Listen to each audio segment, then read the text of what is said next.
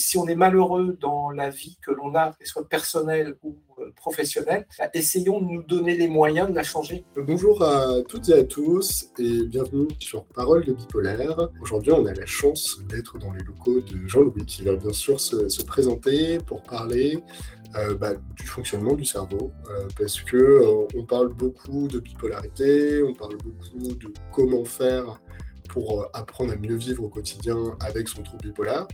Mais est-ce qu'on sait vraiment comment le cerveau fonctionne euh, et, j'ai eu la chance de parler avec Jean-Louis euh, la semaine dernière et j'ai trouvé ça exceptionnel. Et, je voulais tout simplement bah, que vous puissiez bénéficier de, de ce qu'il a pu apprendre et, qu'il puisse nous partager un petit peu euh, bah, ce qu'il a, ce qu'il a appris.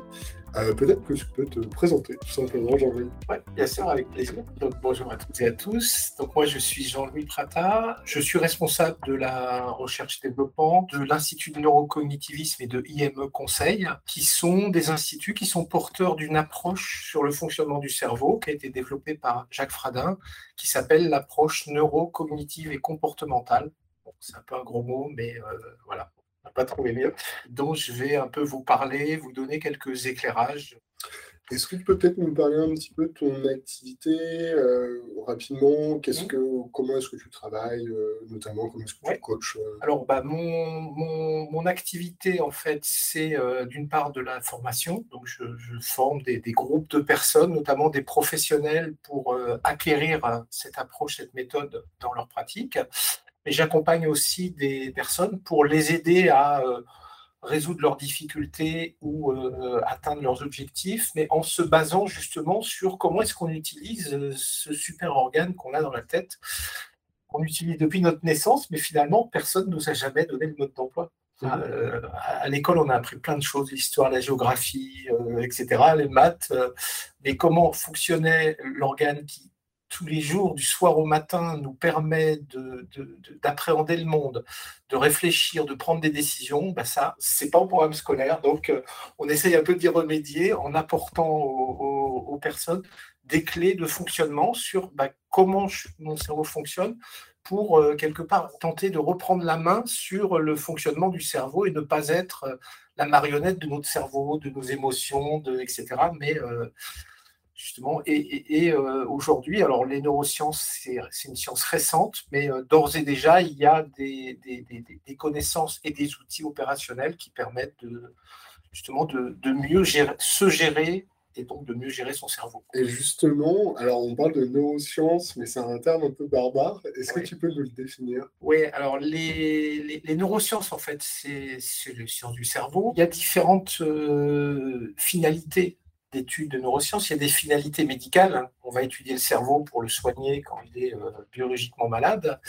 Et puis, il y a des finalités, on va dire, psychologiques euh, ou fonctionnelles. On appelle ça souvent les neurosciences cognitives, comportementales, émotionnelles. Euh, en fait, c'est le lien entre l'organe qu'on a dans la tête, le cerveau, et nos comportements, notre pensée, nos émotions. Mais il est clair qu'aujourd'hui, les neurosciences seules ne, ne permettent pas de, de comprendre la psychologie humaine. En fait, il faut intégrer les neurosciences à des, approches cliniques, psychologiques. Autrement dit, les images du cerveau, aujourd'hui, ne permettent pas de savoir comment ils fonctionnent seuls. Par contre, elles éclairent euh, notre fonctionnement psychologique. et, c'est vrai qu'on on parle beaucoup de, psychologie et notamment euh, de thérapie. Moi, quand tu m'as parlé de comportemental et cognitif, ça me fait penser aux thérapies comportementales et cognitives. Ça vient de là, justement C'est une version 2.0 entre guillemets, des thérapies cognitives et comportementales. C'est à la base, effectivement, la, la base fondamentale, c'est les TCC, thérapies cognitives et comportementales, mais qui ont été enrichies avec du neuro, en fait, avec des neurosciences donc euh, avec de nouveaux outils, de nouvelles méthodes qui intègrent justement le, ce que l'on sait sur le fonctionnement du cerveau. En fait, moi, ce que je trouve assez intéressant, c'est qu'on se pose euh, beaucoup de questions en tant que bipolaire mmh. euh, sur notre santé mentale. Et on a conscience bah, qu'on est un peu différent parce que notre cerveau fonctionne différemment. On va avoir des émotions qui sont plus importantes que la moyenne. Et, du coup, la plupart d'entre nous suivons des psychothérapies. Mmh. Euh, pour bah, faciliter cette compréhension et éviter notamment de partir soit trop haut ou soit trop bas. Mmh. Et, c'est vrai que euh, on, a besoin d'apprendre, entre guillemets, encore plus presque que la moyenne. Moi, je dis souvent que c'est un peu comme si on avait euh, une vie en mode difficile.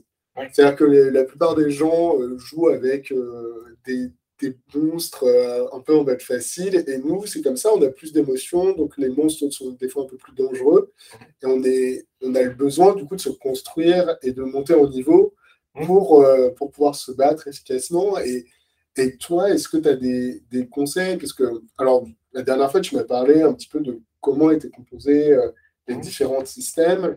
Et j'aimerais bien peut-être que tu l'expliques un petit peu euh, bah, à tout le monde, c'est-à-dire comment est-ce que ça, ça fonctionne. Oui, alors je vais essayer, effectivement essayer de l'expliquer simplement. Pour, prendre une image, euh, si on prend l'image du, cerveau tel qu'un ordinateur, alors le cerveau n'est pas un ordinateur, mais c'est quelque chose qui sert à traiter de l'information.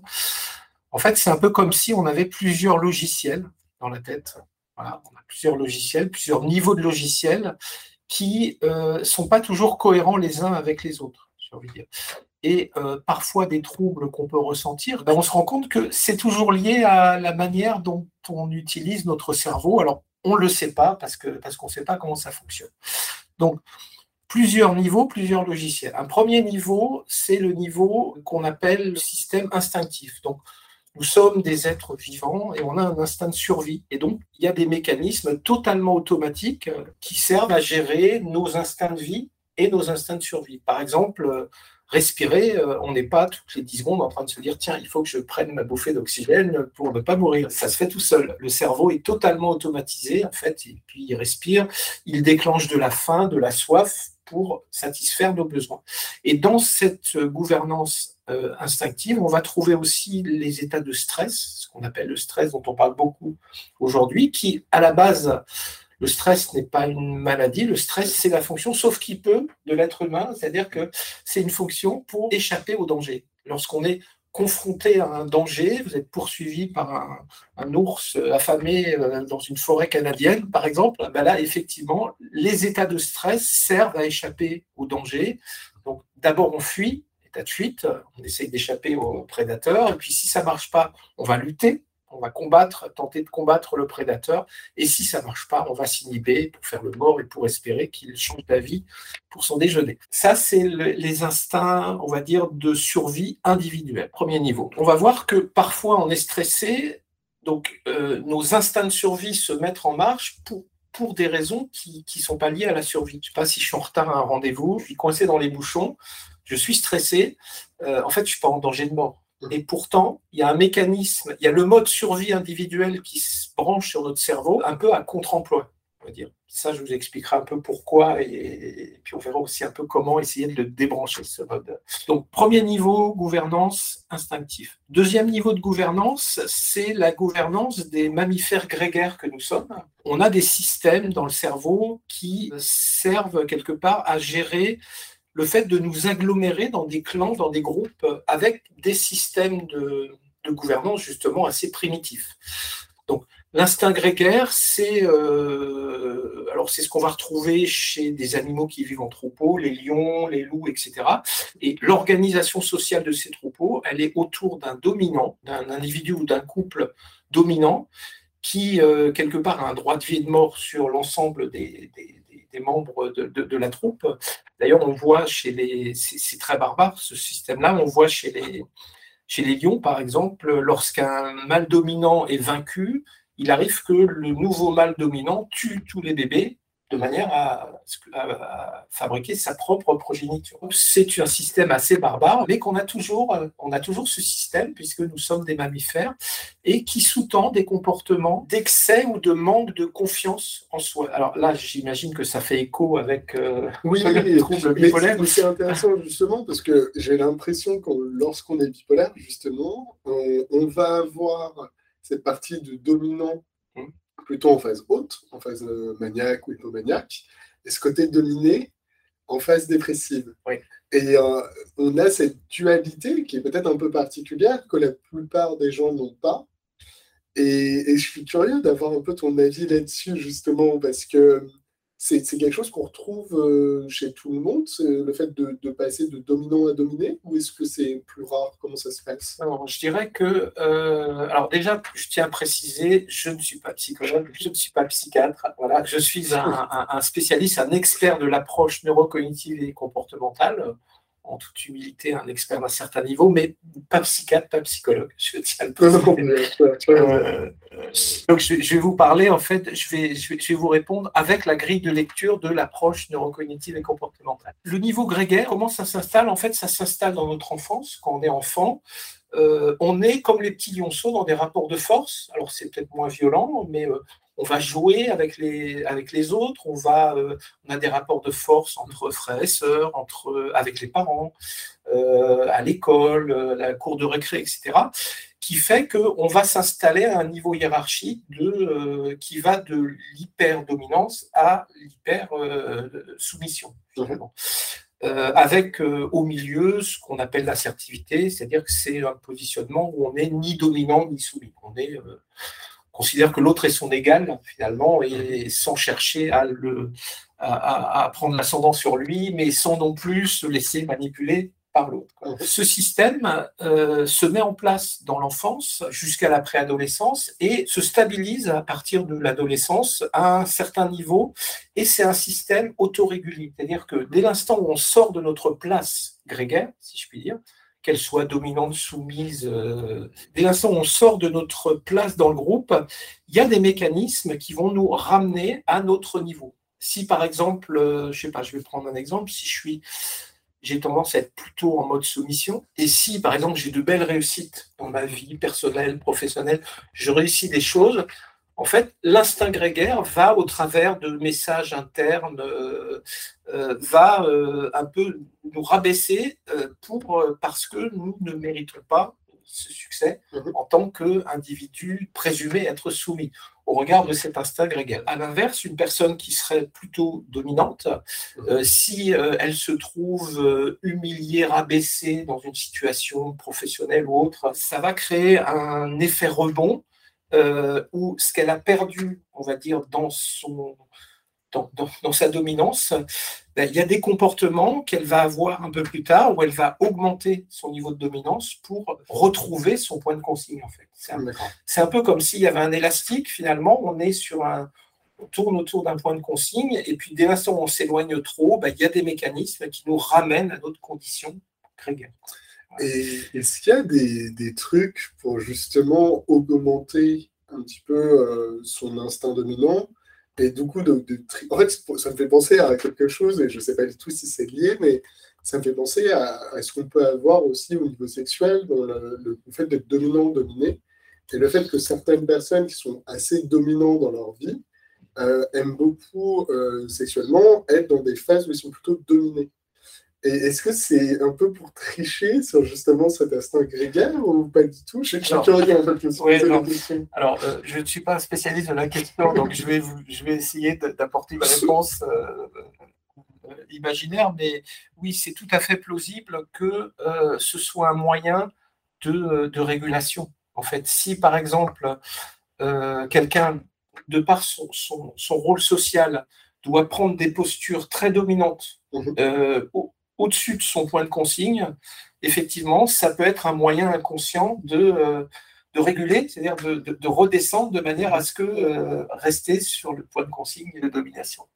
Oui, mais c'est intéressant de, comprendre un peu les mécanismes. Alors, même si je, tu n'es pas psychologue ou psychiatre, mais on va avoir tendance, moi je parle de, ma personne, et à des moments, je me sens assez dominant. Hum. Et, et, en fait, mon corps euh, assez naturellement, on va derrière me mettre dans une situation de soumission et de dépression. Et est-ce qu'il y a des choses qui permettent justement d'un petit peu plus facilement réguler et de comprendre euh, bah, justement comment baisser pour revenir peut-être un peu plus à de l'assertivité? Euh, comment est-ce que tu ferais euh, est-ce que tu as des trucs un peu Oui, il faut que j'aille un peu plus loin dans l'explication. il faut que j'aille un peu plus loin. Donc effectivement, parfois notre euh, système, enfin notre niveau grégaire, euh, donc on a vu qu'il était euh, autorégulé, il peut être chahuté par d'autres mécanismes notamment des mécanismes émotionnels. Si par exemple, on, imagine, j'ai un, si si j'ai un fond plutôt de soumission dans mon comportement, mhm. mais que en termes de personnalité, de, émotionnel, donc motivationnel, j'aime réussir, je déteste l'échec, je déteste la, la médiocrité. Ben, en fait, c'est un peu comme si j'avais euh, deux forces opposées dans la tête. Il y a une force qui, qui me pousse à être euh, fort, à être euh, performant, à être efficace au niveau de ma gouvernance mentale émotionnelle, et il y a une force au niveau de ma gouvernance mentale grégaire qui me pousse au contraire à me faire tout petit et à rentrer dans un trou de souris. Et donc, on a des tiraillements entre les deux. Et alors, c'est une hypothèse euh, qu'on peut faire à partir de l'ANC, mais le, L'approche neurocognitive et comportementale. Oui, c'est, en fait, c'est tout l'approche dont je vous parle là. C'est qu'un trouble de l'humeur, qu'il soit bipolaire ou pas, mais de toute façon, tout le monde a des troubles de l'humeur. Il y a des jours où on se lève, on est de bonne humeur, des jours où on est de mauvaise humeur. Ça, c'est peut-être plus, fort, on va dire, chez les personnes euh, bipolaires, euh, euh, mais ça existe chez tout le monde, peut être lié justement à un tiraillement entre des, des forces opposées, finalement, qui font, qui fait qu'il n'y a pas de... Ben, il n'y a pas de zone de confort. C'est-à-dire que si je suis si je nourris, entre guillemets, mon instinct grégaire en, me mettant dans un trou de souris, bah, il y a euh, mes motivations émotionnelles qui ne sont pas contentes, parce que, euh, mais quand même, euh, moi je suis, je fort, je, veux réussir, je, suis dans la performance. Si à l'inverse, je suis dans cet état de performance, de, force, etc., bah, il y a mon instinct grégaire qui redescend, etc. Et donc, ça pourrait expliquer, c'est une hypothèse, hein, effectivement, qui, mériterait d'être validée par de la recherche, qui pourrait expliquer, effectivement, certains troubles bipolaires. Peut-être d'autres, euh, alors ça, je tiens ça de discussion avec des, des, gens qui font de la thérapie neurocognitive et comportementale, notamment Jacques Fradin. les, les, troubles bipolaires donc de type 1, c'est ça, ceux qui sont les plus, les plus forts, les plus intenses, pourrait, encore une fois, c'est une hypothèse, pourrait être lié au fait que justement l'instinct grégaire n'est pas régulé.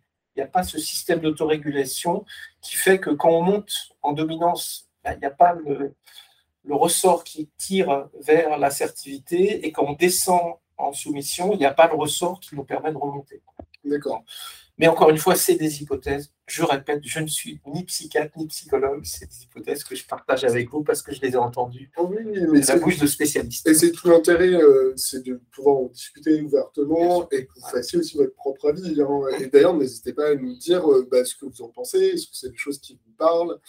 Et, même, je trouve que c'est assez intéressant. Mais je ne je l'ai pas vraiment fait personnellement, mais de comprendre et de réfléchir à comment est-ce qu'on était lorsqu'on était enfant et de pouvoir se dire, OK, est-ce que j'étais plutôt dominant, plutôt dans des phases soumises et, qu'est-ce que je suis aujourd'hui et comment est-ce que je le compense et comment est-ce que je le vis? Euh, Comment est-ce qu'on fait pour changer justement ce curseur euh, dans, le, dans le temps? Alors, ce curseur-là, il est, euh, ça change, mais c'est très long. C'est très long c'est euh, les, les, thérapies du positionnement grégaire pour arriver à changer son positionnement grégaire. En fait, c'est un travail journalier, euh, c'est très exigeant. Mais heureusement, il y a, il y a d'autres méthodes en fait qui consistent à changer de gouvernance, c'est-à-dire à apprendre à débrancher quelque part, entre guillemets, on ne débranche jamais totalement, mais à donner la main à un autre système euh, à l'intérieur de son cerveau, à, mettre en, off ce système euh, primitif un peu de dominance-soumission, l'instinct grégaire, pour aller brancher une autre gouvernance qui est plus soft, euh, voilà, plus, plus, agréable à vivre, on va dire. Et, justement, je trouve que c'est une très belle transition par rapport aux autres systèmes. Bah, est-ce que tu peux développer euh, Bien sûr. Bien sûr. Alors, je vais parler donc du système donc émotionnel tout ce qui gouverne nos émotions. Alors les émotions, c'est tout ce qui est de l'ordre du plaisir, des plaisirs. En fait, notre cerveau a un peu euh, juge quelque part euh, toute chose euh, sur une échelle de plaisir et des plaisirs. Finalement, le but de ça, bah, c'est de nous, de nous, nous inciter à aller vers ce qui est source de plaisir et de nous inciter à fuir ce qui est source de déplaisir. C'est assez basique. Et donc, cette gouvernance émotionnelle, c'est de la, c'est de la décision prémâchée, en fait. C'est-à-dire que si j'aime quelque chose, je n'ai pas à me poser la question est-ce que j'ai besoin de cette chose, etc. Euh, c'est tout de suite, je ne perds pas de temps à réfléchir, j'aime ça, donc j'y vais. Euh, je déteste ça, donc j'y vais pas. Donc ça permet de penser plus vite. Alors pas toujours de penser bien, mais en tout cas, ça permet de penser plus vite. Et donc cette gouvernance émotionnelle, elle a plusieurs euh, Il y a une première composante qui est importante et qui est vraiment essentielle, et d'ailleurs dans le travail qu'on fait avec les personnes qu'on accompagne, on aide beaucoup à identifier ça. C'est ce qu'on appelle les motivations primaires ou intrinsèques.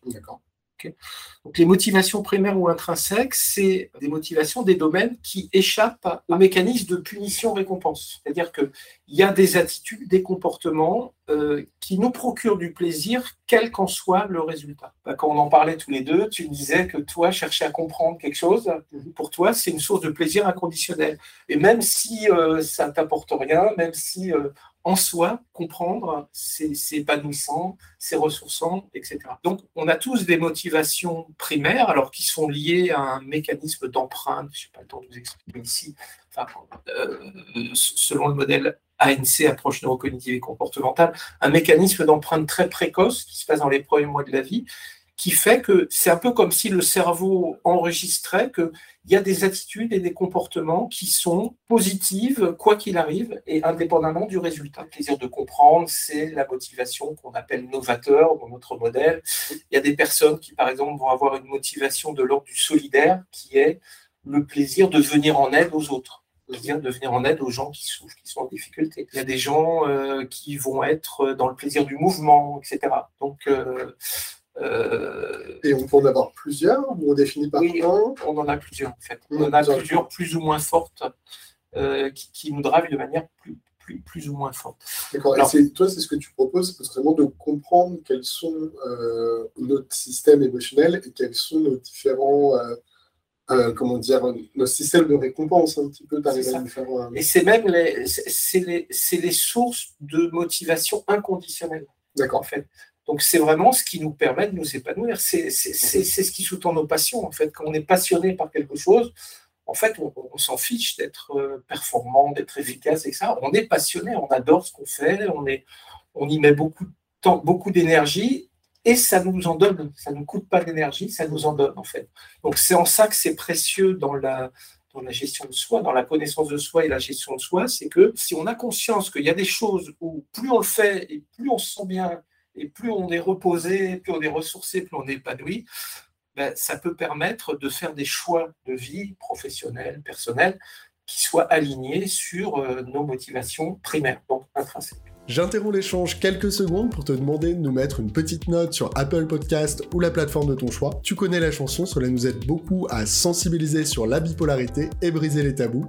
Allez, c'est reparti et mais c'est extraordinaire comme mécanisme. Et, c'est vrai que, enfin, moi, je me pose la question personnellement, et je trouve ça génial de comprendre ça pour potentiellement après changer sa vie et utiliser en fait euh, bah, cette force qu'on a chacun en nous et jouer dessus. Parce que c'est ça qui permet de changer la montagne. Et est-ce qu'il y a des, des, choses qui existent? Alors, tout le monde n'a pas les moyens, et c'est normal hein, de, de, faire ces tests, mais est-ce qu'il y a des choses qui existent peut-être en ligne, ou que tu peux recommander, ou même des papiers, des articles? Oui, alors il y a des bouquins qui ont été écrits, notamment, bah, vous cherchez sur Google Jacques Fradin, tous les bouquins de Jacques Fradin, F-R-A-D-I-N. Il y en a quatre ou cinq qui sont, qui sont des bouquins assez complets, assez pointus aussi. Est-ce que tu en as un peut-être que tu as recommandé qui est peut-être un peu plus euh, facile pour un Ouais, moi je pense peut-être le plus facile et le plus utile, c'est l'intelligence du stress. L'intelligence du stress. Radin. Super. Euh, qui existe en poche, qui aborde un sujet que je vais aborder, que je n'ai pas encore abordé. Ah bah super, eh ben, vas-y, continue, continue, je trouve ça génial. Je, vais l'aborder. Donc on a vu euh, la gouvernance émotionnelle, il y a nos motivations primaires, donc on a vu c'était des trésors. Alors Ensuite, il y a toutes les motivations secondaires dans nos motivations. Autrement dit, c'est des motivations apprises par euh, l'éducation, les parents, euh, tout le système euh, éducatif dans, lequel on a évolué, où bah, si nos parents nous ont dit Ah bah c'est bien, je suis fier de toi quand tu as bien rangé ta chambre, je vais avoir une motivation secondaire pour le rangement, c'est-à-dire que ce n'est pas le rangement qui me plaît, mais c'est la récompense, parce qu'on m'a dit que j'étais quelqu'un de bien quand je rangeais bien ma chambre quand j'étais petit. Et donc, je vais avoir une motivation pour l'ordre et le rangement, mais elle est secondaire, c'est-à-dire qu'elle est liée au résultat. D'accord. Comme c'est lié au résultat, bah, on comprend bien que c'est beaucoup plus fragile qu'une motivation intrinsèque, inconditionnelle, et qu'on peut se décourager si on n'a pas de résultat. D'où le fait d'avoir un bon manager euh, qui va nous féliciter sur certains comportements. Et du coup, on va avoir ce système de récompense et, euh, cette motivation donc, secondaire. C'est ça. Euh, et le problème, c'est que si on arrête de pédaler, s'il n'y a plus de récompense, eh ben, on n'a plus envie d'agir. On plus. Donc, c'est pour ça que les, les, premières motivations dont on a parlé, les primaires, sont beaucoup plus puissantes parce qu'elles ont besoin de personne. On n'a pas besoin de manager pour se mettre en mouvement parce que fait des choses qu'on aime. Donc, euh, ouais, et, c'est intéressant dans l'alignement par rapport au travail d'être aligné avec sa motivation primaire. Parce que si toute la journée on a besoin de récompenses euh, avec une motivation secondaire, bah, il y, a un moment où ça va être compliqué. Absolument. Et euh, outre les récompenses, il y a aussi les punitions, c'est-à-dire que dans nos motivations secondaires, il y a aussi tous nos comportements aversifs, tout ce qu'on ne supporte pas. Si je ne supporte pas la mauvaise foi, le mensonge, la pression, le etc., etc., on a tous notre liste euh, d'intolérance. Hein, euh, et si on y est confronté fréquemment dans, notre boulot, bah, on va être en difficulté, en souffrance au travail. Ouais. Et c'est une réflexion qui est un peu plus globale, mais mais moi, je me suis toujours un peu. Euh, enfin, j'ai toujours pas compris pourquoi est-ce qu'on a un concept de travail à vie Parce que si jamais on fait de mauvais choix et qu'on se retrouve dans un travail qui n'est pas en lien avec du coup, notre motivation primaire, je n'avais jamais pu le, mettre des mots dessus, et ben, en fait, on va être malheureux toute notre vie parce qu'on n'aura pas. Euh, et, c'est vrai qu'en France, on a un peu ce côté où euh, on doit décider à 18 ans, voire même avant, de quelles études on va faire. Et une fois qu'on a fait ces études-là, on est censé faire sa métier. Alors que ça se trouve, c'est pas notre motivation primaire. Alors pourquoi c'est pas pourquoi on n'étudie pas ça à l'école Alors, euh, on... dans notre écosystème, il y a une association qui s'appelle Savoir-être à l'école, euh, d'où le SE de notre code. Euh, savoir-être à l'école qui. Euh, c'est le code Wi-Fi, pardon. oui, c'est le code Wi-Fi, c'est un private joke de notre code Wi-Fi dans, nos bureaux, euh, qui est une association justement qui transmet ses connaissances aux enseignants. Super. Donc, euh, aux enseignants, dans les écoles, dans les collèges, les lycées, pour effectivement bah, aider à, à, à, être plus épanoui dans la vie. Mhm. Alors, par rapport à ce que tu disais, alors moi je suis un contre-exemple. Moi en fait au départ j'ai fait des études de sciences de gestion et euh, euh, je voulais être contrôleur de gestion.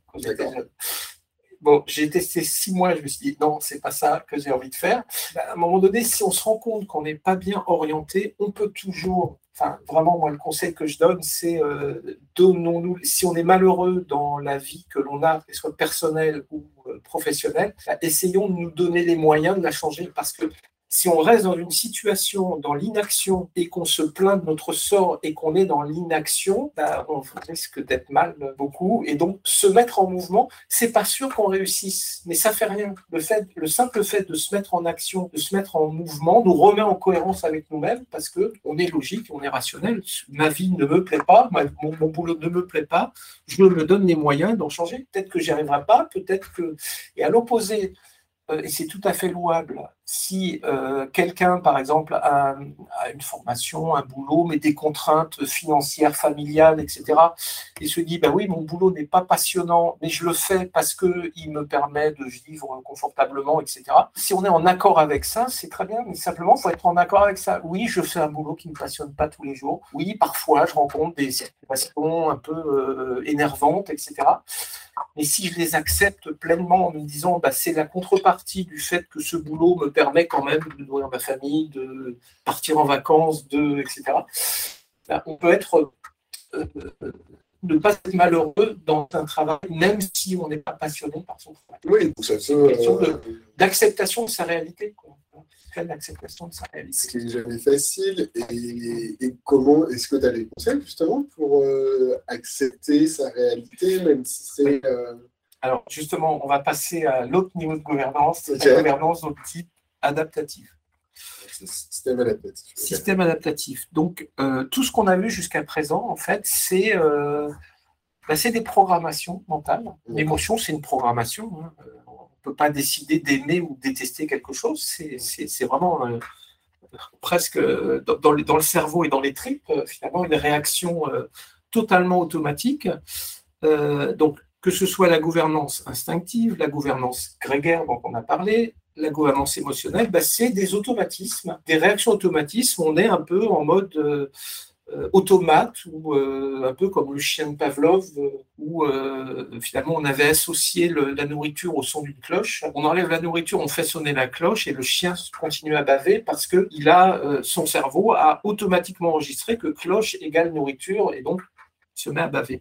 Eh bien, euh, euh, nous avons tous des, conditionnements qui sont liés à notre vie, notre expérience, notre éducation, euh, etc., qui sont automatiques. Sauf que, comme on a vu que c'est induit par plusieurs systèmes, ben, ces, automatismes peuvent ne pas être cohérents.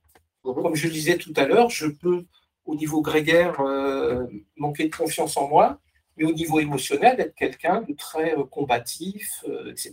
Il y a un bug, hein. c'est-à-dire que j'ai deux automatismes qui sont opposés, ça ne fonctionne pas. Mais heureusement, on a des structures mentales qui permettent de prendre de la hauteur, de prendre du recul. C'est cette fameuse gouvernance adaptative pour euh, un peu quelque part déconnecter les réactions automatiques qui arrivent toutes seules pour prendre de, la hauteur, avoir une décision, si je puis dire, raisonnée, réfléchie, rationnel par rapport à la situation que, que, l'on vit.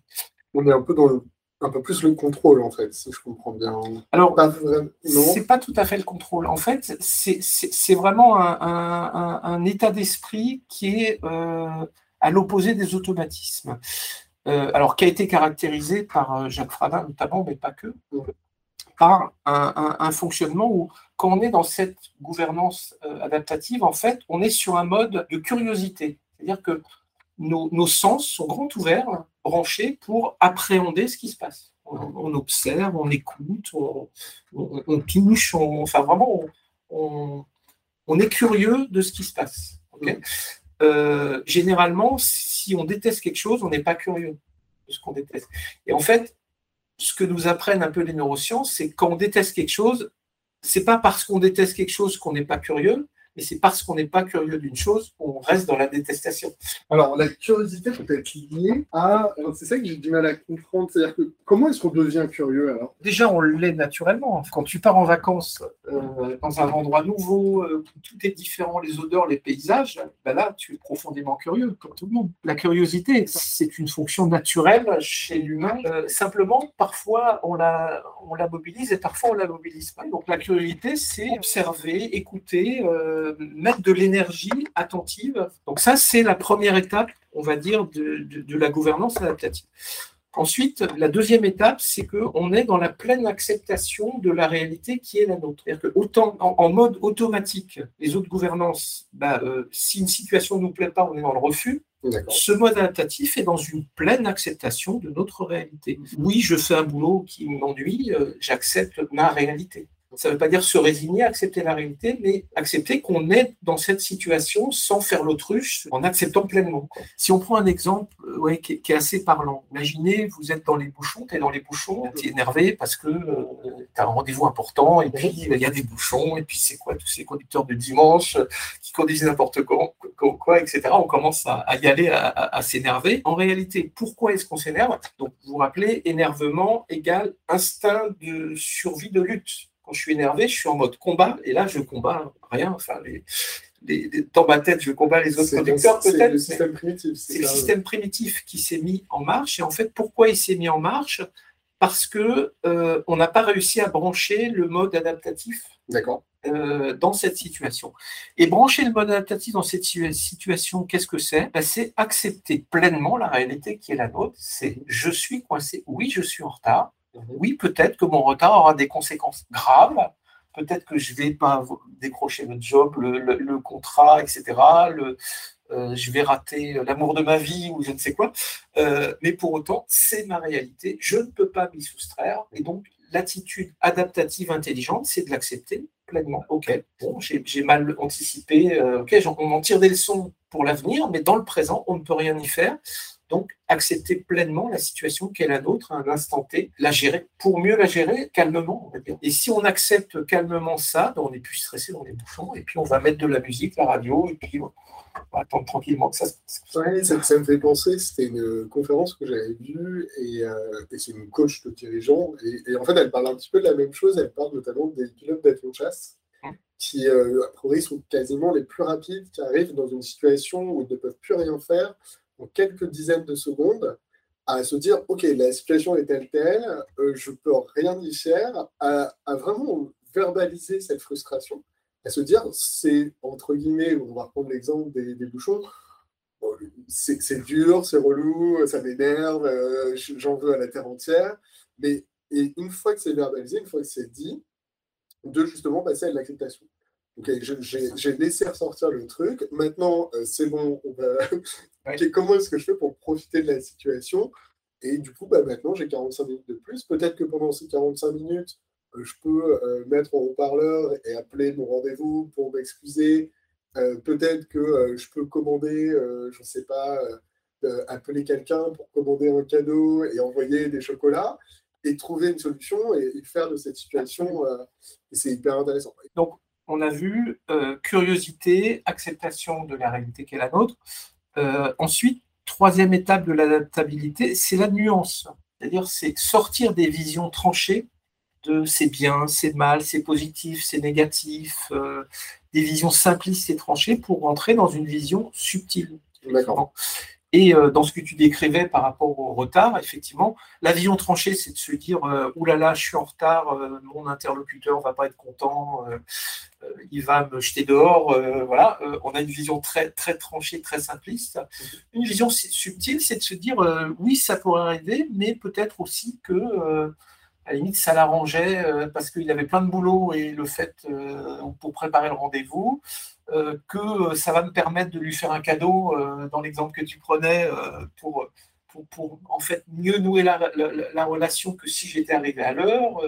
ça va me permettre de tester effectivement s'il a vraiment envie de me rencontrer, parce que si j'avais une dit bah, vous êtes en retard, je vais vous voir, c'est qu'il n'avait pas très envie de me rencontrer. Enfin bref, on rentre dans une vision beaucoup plus subtile et nuancée des explications de la réalité que ne le fait notre mode automatique qui est très euh, simpliste.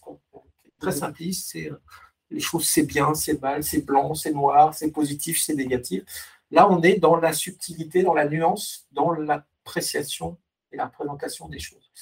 pour, pour, revenir au sujet de la bipolarité, ce qui est hyper intéressant, c'est que j'ai l'impression que ce système adaptatif, lorsqu'on est dans des phases importantes, on a du mal à l'enclencher on est de mettre de la nuance euh, lorsqu'on est en phase dépressive, euh, comme j'ai pu le vivre, hein, c'est très dur. On, a tendance à, justement surréagir, à penser que tout est noir, et à contrario, on fait tout l'inverse lorsqu'on est en phase plutôt hypomaniaque. Mon côté, j'ai pas trop de phase maniaque, mais pareil, on n'a aucune nuance, tout est bien, tout est beau. Euh, et, est-ce que tu as des conseils pour euh, justement mieux utiliser ce système adaptatif? Alors effectivement, il y a des, des, méthodes, euh, notamment une méthode qui s'appelle la gestion des modes mentaux, euh, qui est notamment, alors qu'on enseigne dans nos instituts, mais qui est aussi expliquée dans le livre de Jacques Fradin, dont je parlais, donc l'intelligence du stress, Jacques Fradin. Je mettrai le, lien, vous l'aurez. Euh, qui, qui, qui, en fait euh, sont des techniques qui permettent de se forcer la, la, commande de mobilisation de ce mode adaptatif. En fait. Et euh, j'ai envie de dire, c'est comme un muscle, plus on travaille, plus c'est facile de le mobiliser. Quoi. Et donc, dans cette méthode de gestion des modes mentaux, ben, il y a plusieurs sortes d'exercices euh, des exercices cognitifs, des exercices comportementaux, des exercices plus, plus au niveau de l'émotion, qui permettent justement de, de s'entraîner à forcer la, le fait de donner le pouvoir à cette fameuse gouvernance adaptative qui nous permet de gérer nos émotions, qui nous permet de gérer notre stress, qui, euh, qui permet de, de, s'apaiser parce que on est plus rationnel et cohérent dans notre façon de réagir que quand on réagit en mode automatique. Et c'est vrai que c'est ce que tu me disais un petit peu avant, tu, tu formes aussi des, psychologues ou des coachs absolument. pour justement qu'ils apprennent à travailler sur ces systèmes et donc qu'ils aident leurs patients à... Euh, comment est-ce qu'on peut savoir si notre psychologue ou notre coach euh, a suivi ce type de formation? Dans ce cas-là, il est certifié praticien ou maître praticien de l'approche neurocognitive et comportementale. D'accord, ok. Il y a un certain nombre de... Alors, beaucoup de coachs, quelques psychologues euh, et psychothérapeutes qui sont formés à cette approche. Je vais peut-être résumer rapidement euh, déjà ce qu'on s'est dit et après je me permettrai de poser une dernière question. Euh, alors, ce qui est hyper intéressant ce que vous avez dit, Jean-Louis, c'est qu'il a vulgarisé pour nous ce que c'est que la neuroscience et comment fonctionne surtout le cerveau. Il y a quatre systèmes, si on peut dire. Il y a le système instinctif, euh, le fait d'avoir en fait des réactions qui sont assez primaires, euh, que ce soit manger, dormir. Le stress aussi est une réaction primaire, parce qu'au départ, biologiquement, on stresse parce qu'on va mourir, parce qu'on va voir un ours. Et en fait, c'est des choses qui sont très automatiques. On a du mal, et c'est vraiment primaire, à peu près tout le monde est avec ça. Ensuite, il y a le système grégaire, qui lui est basé sur le groupe, sur le sentiment de domination ou de soumission, et qui est souvent lié à notre enfance et comment est-ce qu'on a vécu notre enfance. Et en fait, on va chacun avoir un curseur qui va être plus ou moins dominant, et notre corps, assez naturellement, va nous faire revenir sur notre curseur de notre enfance si on était plutôt dominant quand on était enfant, et bien naturellement, euh, lorsqu'on est dans un moment où on est assez soumis, on va aller revenir. N'hésite pas à m'interrompre, Jean-Louis, si je fais bien? mais, euh, mais du coup, c'est vraiment ça. Et, euh, et donc, après, il y a le système émotionnel. Donc, le fait que pour le plaisir aussi, mmh. on est lié à notre enfance. Il y a des choses qui vont nous rendre heureux. Et en fait, on a des motivations primaires qui sont en fait intrinsèques, c'est-à-dire que si jamais on était heureux quand on était petit d'apprendre de nouvelles choses, de comprendre de nouvelles choses, on va garder ce plaisir et quel que soit le fait qu'on réussit ou pas à apprendre, le fait de faire l'action nous rend heureux. Et, c'est très important de réfléchir à quelles sont ces motivations primaires parce que plus elles sont en lien avec ce qu'on fait dans la vie, dans notre travail, et généralement, plus on va prendre du plaisir. Il y a quand même, heureusement, la motivation secondaire qui est liée à la récompense et qui est liée au fait d'être félicité par quelqu'un ou d'être récompensé financièrement d'autres manières. Et ça, c'est bien un bon ménageur qui va nous dire bravo, euh, vous avez réussi à faire vos objectifs. Et, ce qui est intéressant, c'est qu'on peut mixer un peu les deux. Et, euh, heureusement, euh, grâce à, à Jean-Louis, on a un bouquin que je mettrai en lien qui est L'intelligence du stress, que vous pouvez lire pour approfondir euh, ces différents sujets. Euh, et ensuite, il y a le dernier système qui est peut-être presque le, plus spécial, qui est le système adaptatif, qui lui est lié euh, non pas à notre enfance, mais qui est justement qu'on peut adapter, si je comprends bien. Et en fait, on est capable d'avoir un regard sur ce système et de le contrôler plus facilement. il n'est pas uniquement lié à des automatismes.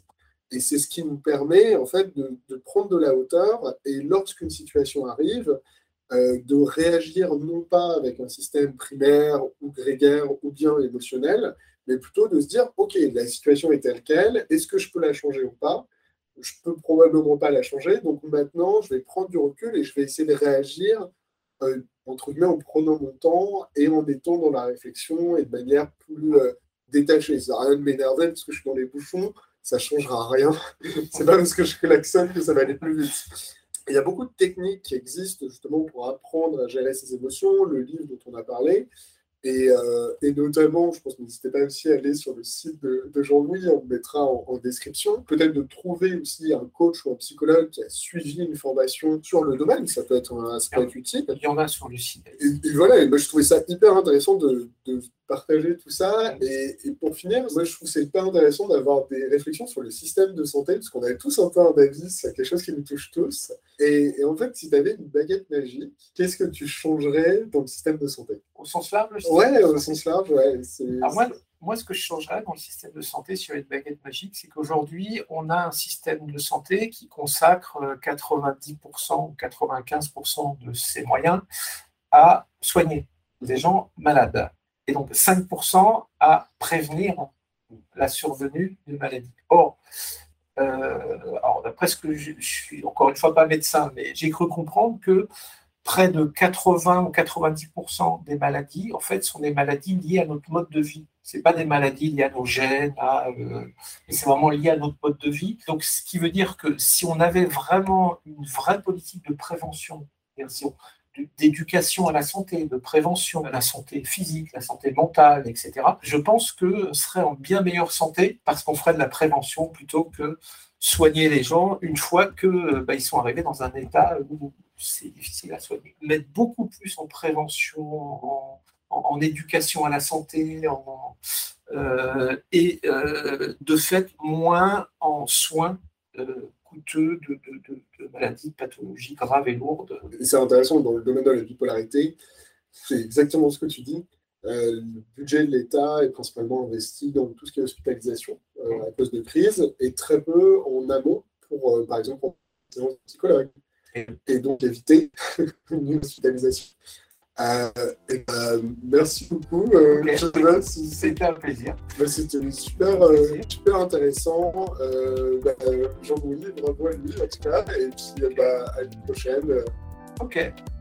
Au revoir à tous. Voilà, n'hésitez pas à poser vos questions. Je les ferai parvenir à, Jean-Louis si jamais je ne peux pas y répondre moi-même. Et puis, bah, très bientôt.